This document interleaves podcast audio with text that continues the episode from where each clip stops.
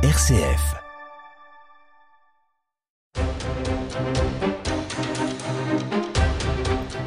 Bonjour à tous et bienvenue dans votre émission Angevine d'opinion et de débat. Le débat justement sur la loi immigration est une nouvelle fois, une nouvelle sur la table. La majorité essaye de naviguer entre son aile gauche et son aile droite et là c'est plutôt à droite qu'elle lorgne laquelle vient d'ailleurs d'acter au Sénat la suppression du fameux article 3, vous savez, celui sur la régularisation des travailleurs sans papier. Les centristes euh, et la droite viennent donc de trouver un, accord sur ce sujet. La mode est à la fermeté, étant donné le contexte mondial que nous traversons, et les sondages d'opinion euh, qui réclament chaque fois un peu plus de régulation des flux migratoires. Mais qu'en est-il dans les faits? On examinera en particulier la situation de ces travailleurs sans papier. Et puis, on va parler de la guerre en Ukraine. Pour la première fois, la presse française parle d'échec de la contre-offensive ukrainienne et le chef d'état-major de l'armée ukrainienne lui-même le reconnaît. L'Ukraine est dans une impasse éclipsée par le conflit israélo-palestinien. La guerre n'accapare plus la même attention des États et des peuples. Alors est-ce la fin de cette guerre Le temps des négociations va-t-il s'ouvrir? L'OTAN, après l'échec des sanctions économiques, est-il prêt à laisser tomber son allié ukrainien pour mettre fin à ce conflit qui a déjà coûté tant de vies humaines et tant d'argent sans résultat probant? Ce sera le deuxième sujet de Déo et Débat. On prend de la hauteur et on débat dans Déo et Débat avec Raphaël Delacroix. Et en studio ce soir, Denis Griffon, consultant. Bonsoir. Bonsoir. Qui était dans une autre vie, directeur de cabinet Bruno Rotellao, directeur du parc Terra Botanica, bien connu des Angevins, et puis l'avocat Elzer de Sabran. Bonsoir. Ah, bonsoir Raphaël. Avocat au barreau de Paris, euh, résident en Anjou, ce qui lui donne la légitimité d'être derrière ce micro. Merci à tous les deux euh, d'être présents à notre rendez-vous. Alors on va une nouvelle fois parler de ce projet de loi immigration. Il faut dire que ça fait un an et demi qu'il est dans les tuyaux, donc forcément ça nous donne la possibilité d'y revenir à plusieurs reprises. On va faire un petit focus, si vous le voulez bien, sur euh, cet article 3, retoqué par, euh, par le Sénat, mais enfin vous savez bien comment ça se passe, puisque c'est l'Assemblée qui a toujours le, dernier mot. Euh, donc on, verra ce qu'il ce en sera au final. je voudrais que, pour démarrer ce, ce débat, qu'on entende ce qu'ont dit François-Xavier Bellamy, député européen Les Républicains, qui, sur l'antenne de RCF, exprimait ceci à ce sujet. Si vous êtes sur le sol français et que vous y êtes entré illégalement, et que vous pouvez prouver que depuis six mois vous travaillez dans un métier en tension, on vous donnera un titre de séjour. Là encore, comble du cynisme. En réalité, nous disons à tous ceux qui vivent à l'extérieur de nos frontières que s'ils arrivent à violer la loi pendant six mois, nous leur offrirons un permis de séjour pour peu qu'ils aient accepté de travailler dans des emplois que nous ne voulons plus faire nous-mêmes. Voilà, donc François-Xavier Bellamy sur ces euh, travailleurs sans papier. La question est pas si simple en fait, parce qu'il y a, un peu une espèce de d'impasse. si, vous dites on les régularise pas, qu'est-ce qu'on en fait? Si vous les dites on régularise, François-Xavier Bellamy nous dit ben, c'est juste un appel à la désobéissance en disant, ben, euh, enfin je ne vais pas répéter ce qu'il vient de dire puisque vous venez de l'entendre. Euh, Denis Griffon. Alors moi, je, je, comprends la, position de, de LR euh, sur ces questions-là, une position de fermeté, avec surtout euh, ne pas euh, donner de, de gage à la majorité du, du, président de la République et, et à, garder cette posture. Néanmoins, ce que dit François-Xavier Bellamy est, est pas si vrai que ça. J'ai été confronté, moi, dans, dans une autre vie, euh, de, à l'embauche de, de, gens en situation euh, non régulière. Ah, là, vous faites votre confession, c'est pas bien. Mais en réalité, pour les embaucher, j'étais dans, dans les vignobles du Saumurois, euh, où on cherchait de la main-d'œuvre, où on n'en avait pas. Sont des, pendant les vendanges, ce sont des, euh, des métiers en grande tension. Et là, on avait des gens euh, qui voulaient bosser, des Togolais en, en l'occurrence, et moi, j'étais plutôt euh, très favorable à leur embauche. Sauf que c'est un parcours du combattant. Ça passe par le préfet, ça passe par des autorisations. Le temps que vous fassiez les papiers et que vous fassiez la moindre demande, de toute façon, les vendanges sont passées. Donc euh, tout ça est, pour moi, c'est de la posture politique avant tout. Il y a un problème. Non, mais attendez, euh, là, allons au fond. C'est au-delà de, de, de, la posture. C'est-à-dire quand vous dites à quelqu'un pendant six mois, vous êtes en situation irrégulière. Irrégulière, ça veut dire hors la loi, en disant c'est pas grave, tenez bon, parce que six mois après, on va vous mettre dans la loi. Donc euh, de toute façon, Raphaël, ils sont là. Ah, c'est pas moi qu'on va taxer d'homme de, de, gauche ou laxiste ou ouvert à toutes les frontières. Le problème, il n'est pas là, mais de toute façon, ils sont là. On a des besoins et je sais ce qu'il en est. Mais régularisons-les et assimilons assimiler euh, assimilons-les. assimilons-les de la même manière ce qu'on n'arrive pas franchement à faire. Ben oui et c'est tout le problème de l'immigration c'est l'assimilation. Et l'assimilation par le travail par l'entreprise est une bonne chose. Donc réfléchissons euh, là-dessus. Par contre, soyons fermes sur tout le reste. Mais moi, je suis partagé. Je ne suis pas aussi euh, euh, ferme que, que l'est François-Xavier Bellamy ou, mon ami Bruno Retailleau. Elisère de Sabran, la, question est, elle est toujours là. Hein. Soit on crée un précédent, un appel d'air. On dit regardez, ça fonctionne, vous pouvez venir. il est là, il est là l'appel d'air, Raphaël. Et en même temps, la situation est là. Qu'est-ce qu'on en fait? Ils sont sur le territoire. Vous savez bien qu'on ne peut pas les mettre dans des avions pour qu'ils rentrent chez eux. il faut, faut remettre de, au point un principe, c'est qu'on ne peut pas arrêter sérieusement les flux migratoires parce que ça ne relève plus de la compétence nationale française. Ça ne relève plus de nous.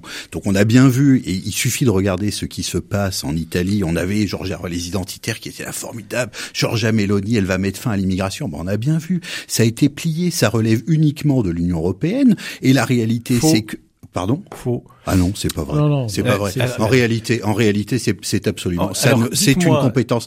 Oui. alors, on, on, va parler du Danemark. On va parler du Danemark. on va on va, on va, on va, on va. Vous voulez qu'on parle du Danemark Ah non, on va eh ben, parler. On va en parler tout à l'heure du Danemark. Il y a pas de problème. Le, le Danemark. Dans quelles conditions le traité de Maastricht a été adopté au Danemark? Tout est là. Et c'est pas vrai. Hein. La, la fin de l'immigration au Danemark, c'est une plaisanterie. Ils font rentrer en proportion plus de travailleurs immigrés que nous-mêmes. Ils font rentrer 100 000 personnes. Il non, mais, oui, d'accord.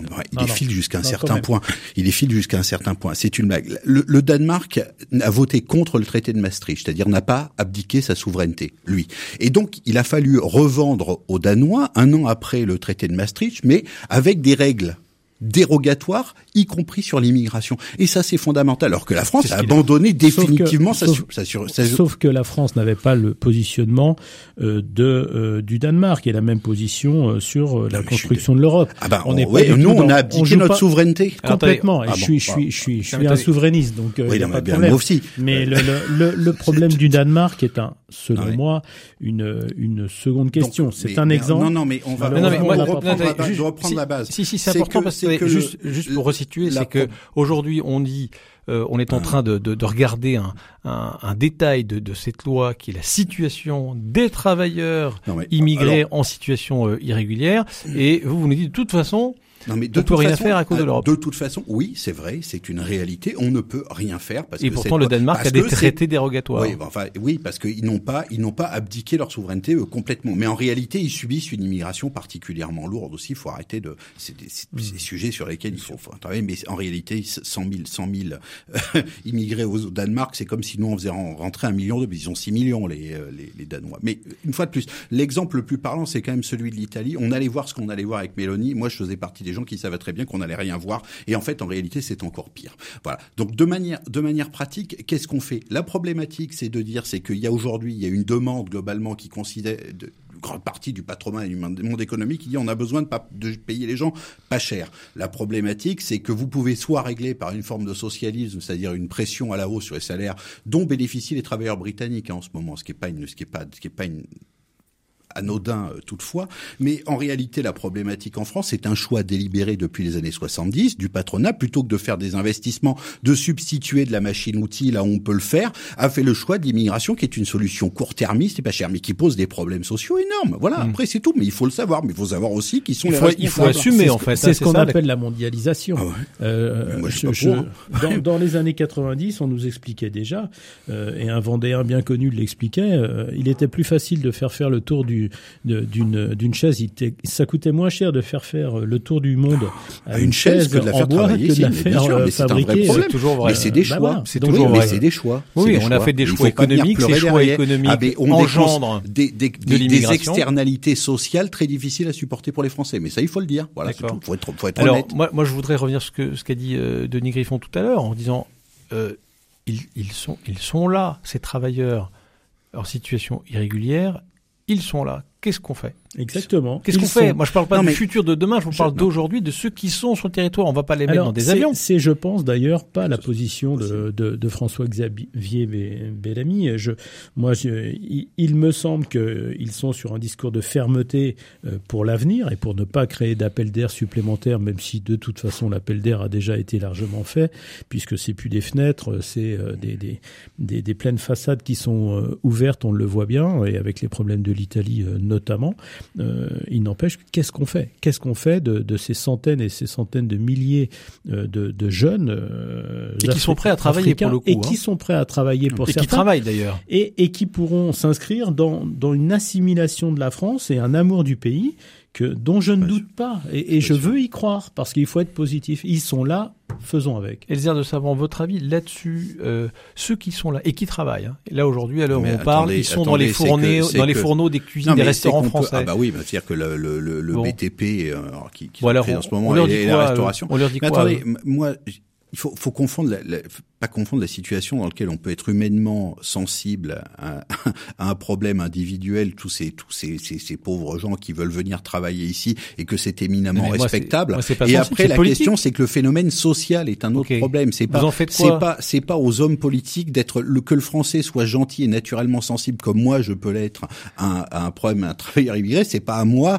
d'être de, de diriger Vous en, en- la situation, bah oui, la euh, le cas situation, bah, particulier, la situation politique. Eh ben, c'est bien le le plan principe. politique, moi je Oui. sur le plan politique, on en fait quoi de ceux qui sont là? On les régularise attendez, ou pas? les, gens qui travaillent la et question. on les régularise ou pas? Mais Qu'est-ce que vous voulez faire à part Mais attendez, je, je réponds, d'accord. Après, une fois de plus, aujourd'hui, c'est la régularisation. Le, la problématique, c'est six mois de travail, en fait, en réalité non régulier, c'est-à-dire non déclaré, qui suffit à assurer une régularisation. Bah, Qu'est-ce que vous voulez faire à part régulariser aujourd'hui, sincèrement? Parce qu'ils sont D'accord. pas expulsables. Je Donc veux vous les êtes gens pas qui- favorable Ah bah, à la suppression C'est du foot, c'est se moquer du 3 monde. de- de C'est- se moquer du monde, en tout cas. C'est que Très bien. voilà, Soyons réalistes.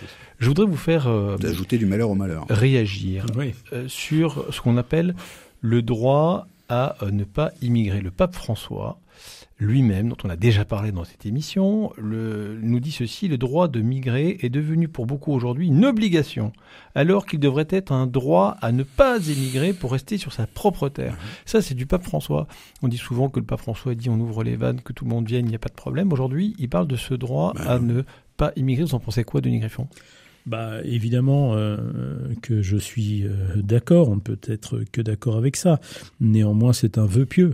Euh, il suffit aujourd'hui, on a un truc qui s'appelle le numérique et n'importe quel Sud-Américain, Africain, Indien, peu importe, peut savoir ce qui se passe en Europe avec les conditions dans lesquelles on vit et avec toute la toute la fausseté du virtuel et du numérique aujourd'hui. Et donc, eh bien, le rêve, il est chez nous.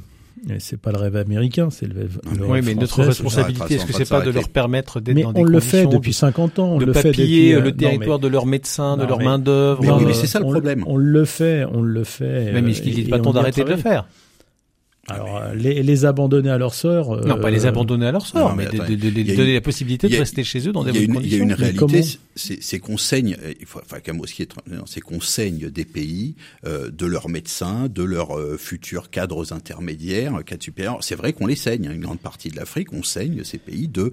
bien, Aujourd'hui, en France, on a un déficit de médecins. On fait pas. Il faut arrêter de croire qu'on fait venir que des travailleurs non euh, qualifiés Et C'est-à-dire même pour faire on des parce des que prêtres. Voilà, mais mais avez- de, de manière, mais non, mais c'est vrai, mais parce que moi, je veux dire le discours le plus abject, c'était avait été tenu il y a quelques années par notre garde des sceaux, ministre de la Justice, qui était expliqué que c'était très bien euh, d'avoir des immigrés pour venir euh, récurer nos sanitaires. Mais on en est là quand même. Hein, c'est-à-dire sur le plan de l'humanisme, ça vole pas très très haut.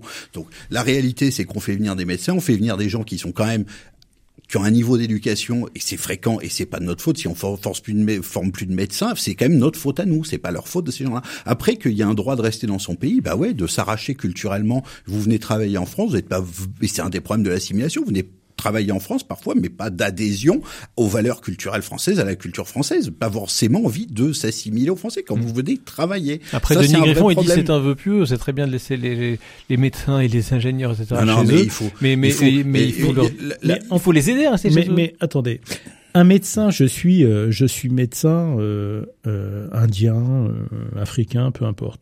je peux gagner 5 à 10 000 euros en France ou en Europe contre contre un travail extrêmement difficile dans mon pays et, et sous-payé. Qu'est-ce que je fais? Bah, évidemment, je peux donner à ma famille une éducation supérieure, je peux donner des moyens de facilité de vie. Qu'est-ce que je fais? Quel est mon choix?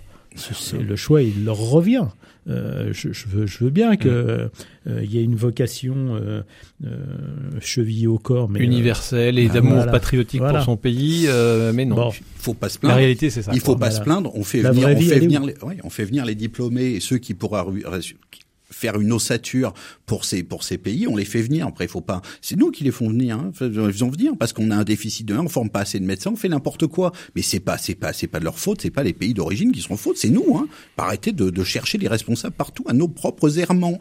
C'est-à-dire des, des, délires pour les médecins, ce sont des délires euh, liés à des, à des anticipations mathématiques dans les années 70. Alors on a décidé qu'il y aurait moins besoin de médecins, on a eu besoin de plus. Très clair. Merci à tous les deux. Vous avez été très clair dans votre euh, prise de euh, position. Deuxième sujet, la guerre en Ukraine, dans un instant. Le débat sur RCF Anjou, c'est avec Raphaël Delacroix dans Déo et Débat. Toujours en compagnie d'Elzer de Sabron, avocat, et euh, Denis Griffon, euh, consultant. On parle maintenant de la guerre en Ukraine et il faut quand même que, euh, que, je l'admette, puisque Elzer de Sabron, depuis quelques mois maintenant, nous prédit le, la fin de ce conflit inéluctable avec l'Ukraine qui ne sera pas capable de, de, faire face en fait à, à l'armée russe. Et là, euh, en tout cas, c'est le sentiment que, que, j'ai eu. On, on est en, en, train de passer un cap. Euh, pour la première fois hein, de l'aveu même de l'Ukraine, la contre-offensive est qualifiée d'échec. Là, on dit plus qu'elle s'enlise, mais on dit qu'elle a échoué.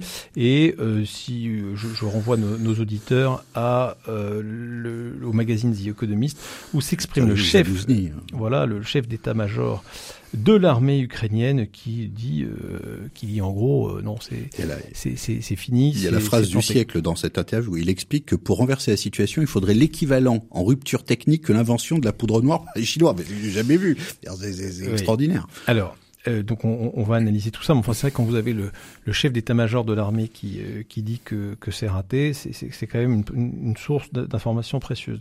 Moi, je vais vous poser une, une question simple et sert de savon. Est-ce que il faut s'arrêter maintenant? C'est-à-dire que euh, on, on, arrête les catombes. Euh, le, le, le, fameux général Zaloujny craint une, une guerre d'usure, bah, une guerre qui s'installe. Est-ce que, pour vous, où est-ce qu'on est, est-ce que c'est la fin de ce conflit?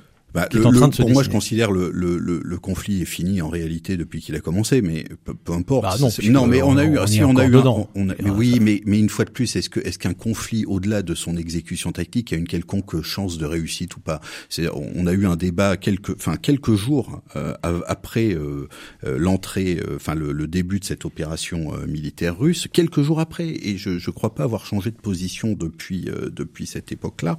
Et sur le sur la sur la portée les chances. En réalité, euh, l'Ukraine euh, avait eu un comportement assez, enfin, on va dire, raisonnable, c'est-à-dire a voulu aller immédiatement aux négociations pour régler cette problématique du Donbass, parce qu'on le veuille ou non, euh, les accords Minsk 1 et Minsk 2 euh, étaient permettaient de respecter, enfin, quand même une certaine les spécificités culturelles et linguistiques du Donbass qui n'avaient pas été respectées depuis 2014. Enfin, je veux pas revenir là-dessus, mais, mais Angela Merkel, Hollande ont avoué qu'on s'était moqué des Russes hein, là-dessus. Enfin, c'est quand même extraordinaire ce qu'on a vécu. Ils l'ont avoué. Enfin, je veux dire, je veux bien. Après, ils peuvent raconter n'importe quoi, mais Moi, ma question, c'est est-ce que c'est fini Oui, bah, enfin, techniquement, est-ce que ça a une chance? Est-ce que, est-ce que continuer euh, cette guerre d'attrition dans une guerre défensive, qui est la grande spécialité des Russes, hein, s'ils font pas des guerres rigolotes, les Russes, c'est d'un ennui à mourir. Et on a, on, a, on ils le prouvent encore une fois. C'est pas vraiment euh, passionnant. C'est pas de la guerre en 48 heures euh, façon tempête du désert à l'américaine. C'est de la bonne vieille guerre d'artillerie à l'ancienne. C'est un, c'est un désastre. Alors aujourd'hui, on continue à, à raconter qu'il y a énormément de pertes du côté russe. À mon avis, c'est une plaisanterie. Et une fois qu'on aura rétabli correctement le calcul des rapports de feu, vous allez vous apercevoir qu'il y a dix fois moins de morts chez les Russes que chez les Ukrainiens. Donc, on a saigné l'Ukraine. Puissance de feu d'un rapport de 1 à 10 à peu près. Oui, bah, c'est ça. Et bah, vous allez voir à la fin, quand on aura compté dans quelques années, quand on aura compté vraiment les cadavres d'un côté et de l'autre, vous verrez qu'on serait dans un rapport de mort de 1 à 10. Bon, va, ça, c'est compliqué aujourd'hui de, d'y voir clair. Aujourd'hui, le, le, seul, le seul aveu, les, les, les c'est cet opérateur téléphonique ukrainien qui a fait cette grosse gaffe, qui a avoué qu'il y avait 400 000 morts, ce qui semble à peu près cohérent. Mais c'est absolument dément hein, euh, au point de vue. Point de vue. Aujourd'hui, la réalité, c'est que l'Ukraine voulait la, négociation en mars l'année dernière, d'accord, en disant très bien, réglons ce problème. Ah ben euh, les Anglais sont d'abord par par russophobie euh, maniaque depuis le 19e siècle sont allés dire ah non il faut vous battre il faut vous battre. L'OTAN embrayé il faut vous battre il faut vous battre. Aujourd'hui on a un pays qui est qui est absolument ruiné. La question la seule question aujourd'hui le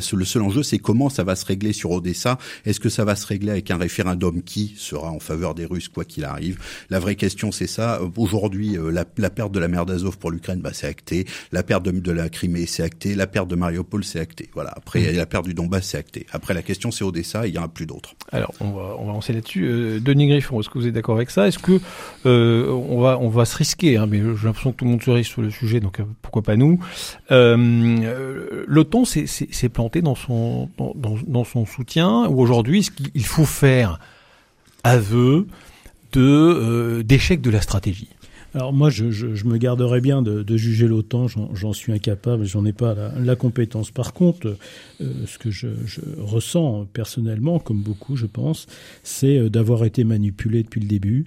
Euh, je pense que Poutine est tombé sur un os avec Zelensky. Ensuite, les Américains sont mis dans la partie, ont voulu affaiblir tout le monde et surtout euh, reprendre leur place mondiale ou euh, justement dans l'OTAN, sur l'Europe et un peu partout.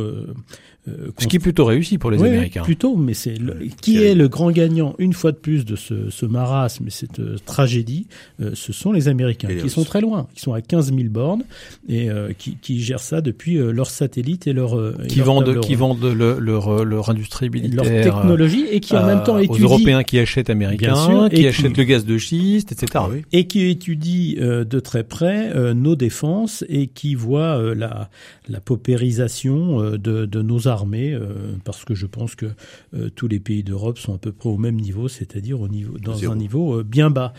donc voilà, le, le moi j'ai l'impression d'avoir été manipulé depuis le début, d'une manière ou d'une autre. le grand gagnant, c'est l'oncle Sam et ça me dérange beaucoup. Mais on, on, on s'arrête ou bien parce que là le, le alors on s'arrête notre général euh, bien malin qui, qui pourra dire ça. Moi je suis très surpris de la. Bah, c'est pas c'est pas, pas, pas de le dire, c'est de vouloir. C'est-à-dire qu'aujourd'hui les, les, les, le temps peut décider d'arrêter et de négocier. Si si je peux me permettre, comment euh, le général en chef euh, des, des armées ukrainiennes peut faire une telle déclaration Ça ne peut être qu'une communication dirigée, organisée, pensée, réfléchie pour le coup d'après. C'est impossible. Bah, on entend beaucoup mais... d'éditorialistes, pardon qui, qui fustige ce, ce, général en disant mais c'est un lâche, oui, oui. il devrait pas dire ça, il devrait mais, pas mais, baisser les bras. Aillent se battre, qu'ils aillent se battre. Ah, mais ça c'est ça c'est quand enfin la, la, la, la, série des cinglés qu'on entend parce qu'il n'y a pas d'autre mot euh, depuis un an et demi sur tous les plateaux télé euh, qui n'y connaissent. Enfin, c'est surréaliste. Depuis mais moi, moi j'ai la chance. Facile. Moi j'ai la chance de, de, lire la presse euh, anglo-saxonne euh, facilement. Dire euh, aller voir ce que la, la presse américaine c'est quand même beaucoup plus mesuré. On a eu une espèce de, de, de, de folie de la presse française et ne pouvait plus tenir le moindre discours euh, qui était pas dans la ligne absolue de raconter les mêmes imbécilités sur la Russie depuis euh, la guerre de Tchétchénie. Euh, Ils n'ont pas d'armes, économiquement moi, ils vont, ils vont, ils vont sombrer. Dire, on a les grands gagnants, ce sont les États-Unis, non pas sur le plan hégémonique mondial, mais en tout cas sur leur hégémonie économique sur l'Europe, ils vont finir de nous saigner. Et ça, c'est la réalité. Et mili mais enfin, militairement, partout moyen. Les Américains, le seul enjeu de cette guerre, c'est aujourd'hui, c'est de maintenir l'hégémonie sur les pays européens pour les saigner par la dette, par ce que vous voulez, par la vente de matériel. Le deuxième gagnant de toute cette histoire, c'est la Russie qui a fait un saut industriel absolument incroyable euh, à la faveur des sanctions économiques qui l'ont renforcé depuis mmh. des années. En, en réalité, oui, en, en, comme ils ont été obligés de se débrouiller tout seuls, ah bah oui, ils, ont sont, des... eh ben oui, parce que oui, en termes en aéronautique, en armement, on a oublié que c'est un grand peuple. On a oublié que c'est un grand peuple. On a fait croire que c'était des soudards avinés. Mais même simplement, on a vu sur le plan militaire, sur le terrain, au moment du retrait, euh, au mois d'octobre, tout, enfin, tout, les bonnes âmes ont cru que les Russes étaient en difficulté. La manière dans laquelle ils ont fait leur repli stratégique pour se reconcentrer sur leur défense, c'est une armée qui s'est méchamment bien manœuvrée. Hmm. C'est pas des rigolos, c'est des gens qui ont de l'expérience du feu. Et c'est pas que- et c'est pas rien, c'est pas rien. Aujourd'hui, la Russie sort considérablement renforcée, la Chine aussi, les États-Unis et ceux qui sont en train de sortir de je dis pas de la réalité, ceux qui sont en train de sortir de l'histoire ce sont les pays européens. Et c'est pas rien, hein. ça fait 1500 ans qu'on fait l'histoire, il va falloir s'habituer à ça. Euh, alors, oui, Denis Griffon, encore une fois, hein, on est, on, restons bien à l'humble place qui est, qui est la nôtre. Mais est-ce que, est-ce que là, il faut, euh, est-ce qu'il faut négocier? Est-ce qu'on est encore en mesure de, de négocier? Parce qu'il est possible que, au bout d'un moment, euh, les Russes disent bah, "Écoutez, nous maintenant qu'on a la main, et euh, ça va pas être Alors, c'est très drôle, très C'est évident." drôle, Raphaël, parce que dans la sémantique que vous employez, vous dites le on. Est-ce qu'on est en mesure de, de négocier? Moi, personnellement, je me mets d'aucun côté. Je, je comprends que les, les, les, Bah, les que vous le ou non, l'État français bien est, sûr, est- est dedans jusqu'au cou. hein, les euh, Ukrainiens ont été euh, agressés. Oui, mais est-ce qu'on est vraiment à la table des négociations? Je, je ne pense pas. Je pense qu'on n'a pas la main, tout simplement. Maintenant, bah, est-ce qu'on continue à, à- est-ce qu'on continue à financer la guerre voilà, c'est ça. Alors, c'est la question. Mais aujourd'hui, ceux- Je vous pose la qui- question de votre avou à vous. Eh ben moi je pense que c'est pas nous qui finançons la guerre, c'est les Américains à dessein comme on le disait tout à l'heure. Bah, L'Union européenne ceux- fait des chèques quand même. hein. Oui, oui, mais c'est à une échelle euh, quand même euh, européenne, Euh, donc on est un peu moins concerné. On l'a vu même dans nos engagements de matériel militaire depuis le départ. Et deuxièmement, je pense que ceux qui ont la main, ce sont les Russes aujourd'hui, vu le contexte international euh, qu'on connaît et qui évidemment met euh, sous le boisseau euh, la guerre en Ukraine qui commence à lasser parce qu'on vit une époque formidable et on se lasse de tout, même des morts, même des guerres, même c'est terrible. L'homme euh, l'homme passe d'un événement à un autre événement quel qu'il soit. Mais l'en- l'en- l'en- l'enjeu pour moi, pour moi, l'enjeu euh, plus prospectif euh, de, de cette sortie de conflit, parce que ça, ça va arriver. Effectivement, je vous l'ai dit, c'est Odessa. Ça va être la question comment est-ce que la, la Russie réintègre Odessa euh, dans le giron russe, donc donc il vient. Hein, enfin, quand même, faut quand même, c'est c'est une, c'est quand même une ville russe. Hein. Euh, que, moi, mon, bon, mon ancêtre, général Pontvès, est mort à Sébastopol. Il est pas mort en Ukraine. Hein, il est mort en Russie. Hein. Il faut, faut s'y rappeler des choses assez, assez, Ah bah assez, voilà, stupides. Non, mais parce que moi, ça m'a passionné. fallait parce- évoquer Russe, vos oui, ascendants mais non, mais parce que, mais non, mais parce la raison. mais parce que parce que à 14 ans, vous avez la photo de la photo de, de, de votre valeureux oncle qui est mort à Sébastopol, enfin en l'occurrence par la prise de, de Malakoff, et vous vous demandez qu'est-ce que c'est que la guerre de Crimée quand vous avez 14 ans, vous avez Bon, jamais entendu parler. Odessa. Mais aujourd'hui, les enjeux stratégiques pour l'Ukraine me paraissent particulièrement sombres parce que vous, en réalité, vous Mais- avez mais la Pologne qui est positionnée fait sous, sous réserve. Mais non, mais la question c'est qu'est-ce qui va se passer? On va y assister. C'est que la Pologne va vouloir récupérer la Galicie polonaise qui a été arrachée à la Pologne euh, dans le cadre de la politique Mais La- la- Ah, vous allez voir, on la va- Pologne on va était, voir, elle, on va elle était co, elle était co-belligérante avec les Ukrainiens voir, contre les on Russes. Eh ben on verra, on verra. Et, les, et aujourd'hui, Vous êtes va- on va enregistré, euh, ah monsieur ouais, de Sabran. j'ai pas de On va problème. J'étais vérifier sur la enregistré il y a un an et demi. J'étais enregistré il y a un an et demi, il y avait pas de problème. Vous voulez dire qu'on va dépecer euh, l'Ukraine Oui, parce que l'Allemagne va avoir besoin Ah bah. des travailleurs de la partie ouest, comme il a fait avec la République tchèque il y a quelques années, pendant que les salaires étaient encore à 200 dollars de l'heure. Il y a des problèmes aujourd'hui. Les problèmes économiques, c'est que c'est au sein de l'Europe, ça va être de gérer l'hégémonie économique allemande qui n'a plus le gaz russe. Et les Allemands vont remontrer assez rapidement leur vraie nature. Et on, on va pas, on a assez de problèmes avec les Américains, mais dans le périmètre va de l'Europe avec est-ce continentale. qu'on va négocier avec Vladimir Poutine? Est-ce qu'on peut en- négocier peut- vous voulez Est-ce qu'on négocier peut encore négocier Mais vous voulez le négocier Qu'est-ce qui reste à négocier? Dire, Franchement, c'est comme c'est comme négocier, c'est comme négocier. de dire on arrête C'est à comme négocier. Mais oui, mais il faudrait que la, la Russie soit dans une mauvaise position, et c'est pas le cas.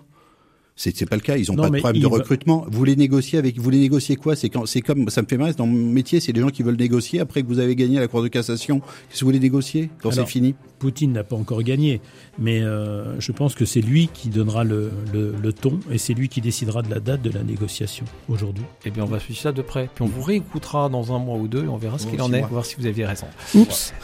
Merci beaucoup, Elzer de Sabran. Denis Griffon d'avoir participé à cette émission des hauts débats. On se bien sûr avec joie la semaine prochaine.